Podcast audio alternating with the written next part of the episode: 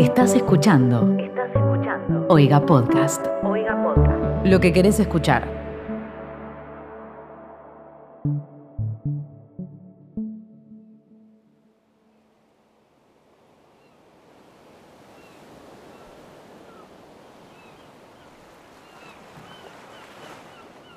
The whole world crumbling with it is time to fall in love, fall in love.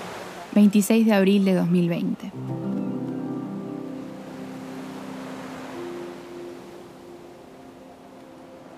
Si me hubiesen dicho hace un año que yo iba a vivir el momento más feliz de mi vida en medio de una pandemia, no les hubiese creído. A mí me costó ser feliz en Disney. Lo lógico hubiese sido que este 2020 me encontrara tirada en el piso de la angustia, pero no. Obvio que es todo porque llegó ella. Creo que tengo que contar las cosas en orden para que tenga sentido. No sé por qué debería escribirlo, estoy segura de que no me voy a olvidar de este mes. Pero qué sé yo, si lo pongo acá es como si lo volviera a vivir. Si soy sincera, no quiero dejar de vivir de esta forma nunca. A fines de marzo, Roberta compró tres botellas de vino. Ella es la única que va al súper porque a mí me da mucho miedo salir. No le molesta, dice que prefiere ese arreglo. Ella sí sufre estando encerrada, necesita aire. La cuestión es que compró vino. A mí no me gusta el vino, pero ella dijo que me iba a enseñar a apreciarlo. Yo revolé los ojos porque honestamente me pareció imposible que lo logre. Bueno, tengo que reconocer que tenía razón. Igual no sé si es que me gusta el vino o tomar vino. ¿Se entiende la diferencia? Me gusta ser alguien que toma vino. Me gusta entender cuando alguien dice que el vino tiene cuerpo. Siempre me pareció una estupidez, pero Roberta me enseñó a identificar las diferencias. Bueno, no importa esto, la cuestión es que ella había comprado tres vinos. Era sábado y los tomamos como celebración. Esa noche no vimos películas. Solo escuchamos música y charlamos. Le conté del único novio que tuve, a los 20. Si ella hubiese sido otra persona, me hubiese dado vergüenza decirle que hace años que no le doy siquiera un beso a alguien. Pero con ella me sentí bien.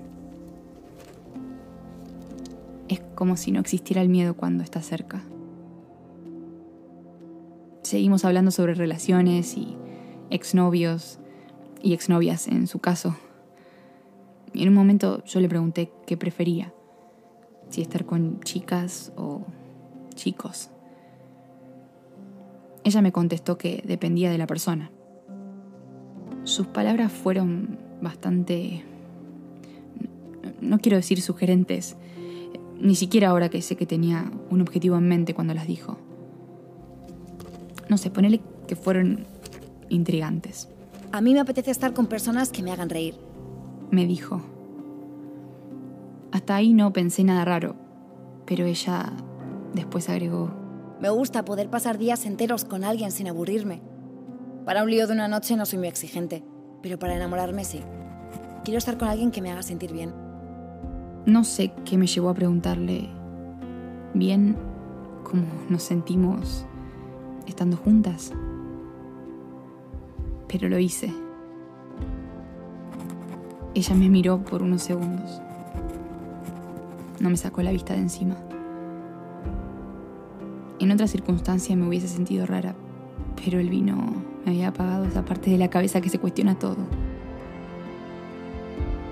Solo quedó prendido el lado de mí que tenía ganas de darle un beso. Esa fue nuestra primera noche juntas.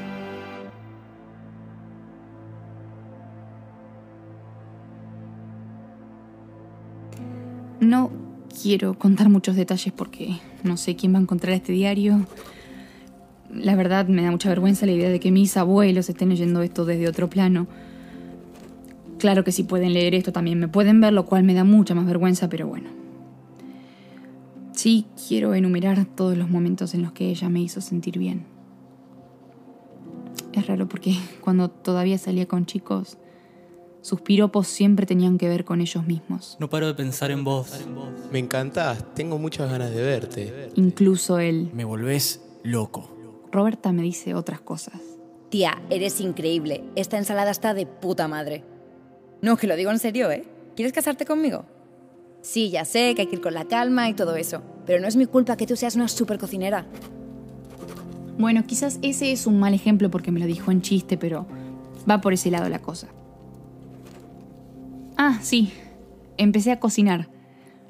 No mucho, solo algunas cositas.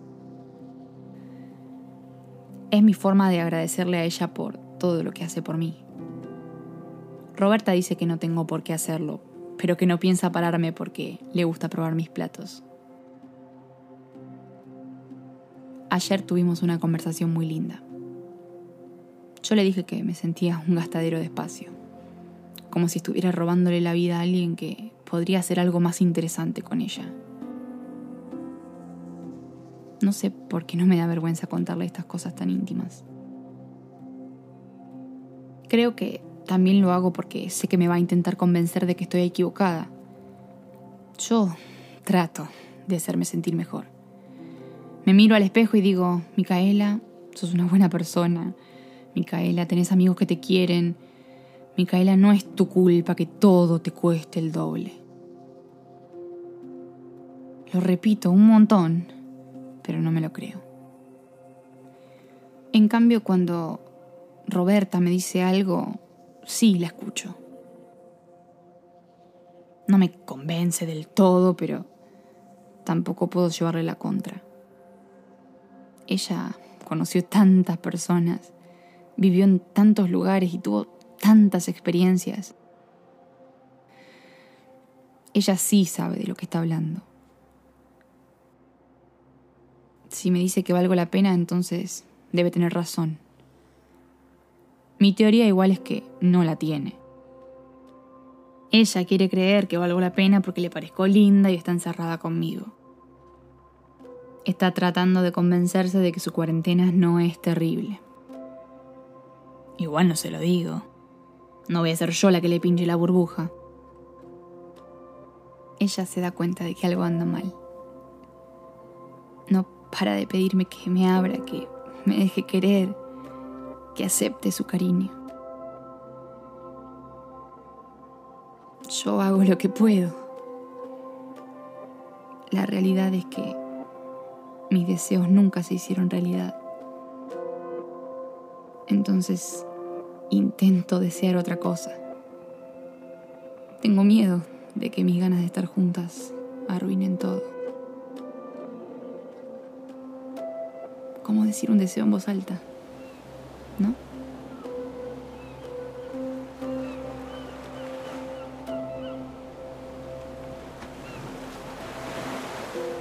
Quizás si pido que esto se termine,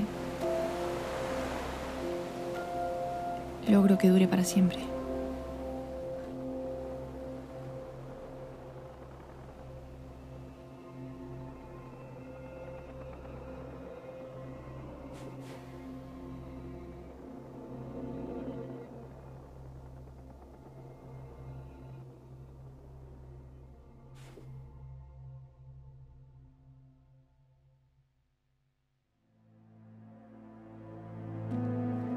Esta fue la cuarta entrada de No voy a mentirte. La historia de Roberta y Micaela. Idea original y guion. Juana Rippenhausen y Paloma Santiago. Música original. Tomás Crow. Diseño. Fermina Rizabalaga. Producción y edición de sonido. Tobías Traglia. Con las voces de Cecilia Mansur como Micaela y María Nicole Protenentis como Roberta. No voy a mentirte, es un podcast original de Oiga.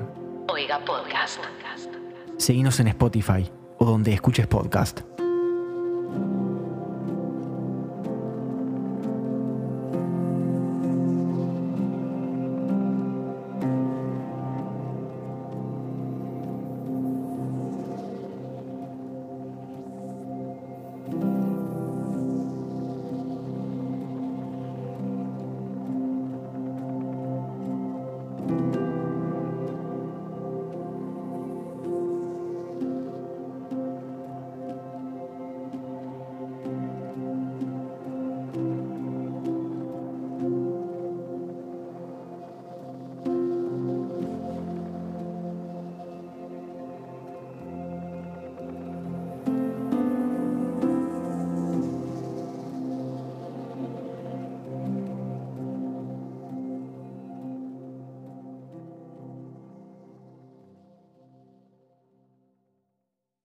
Esto fue un podcast de Oiga.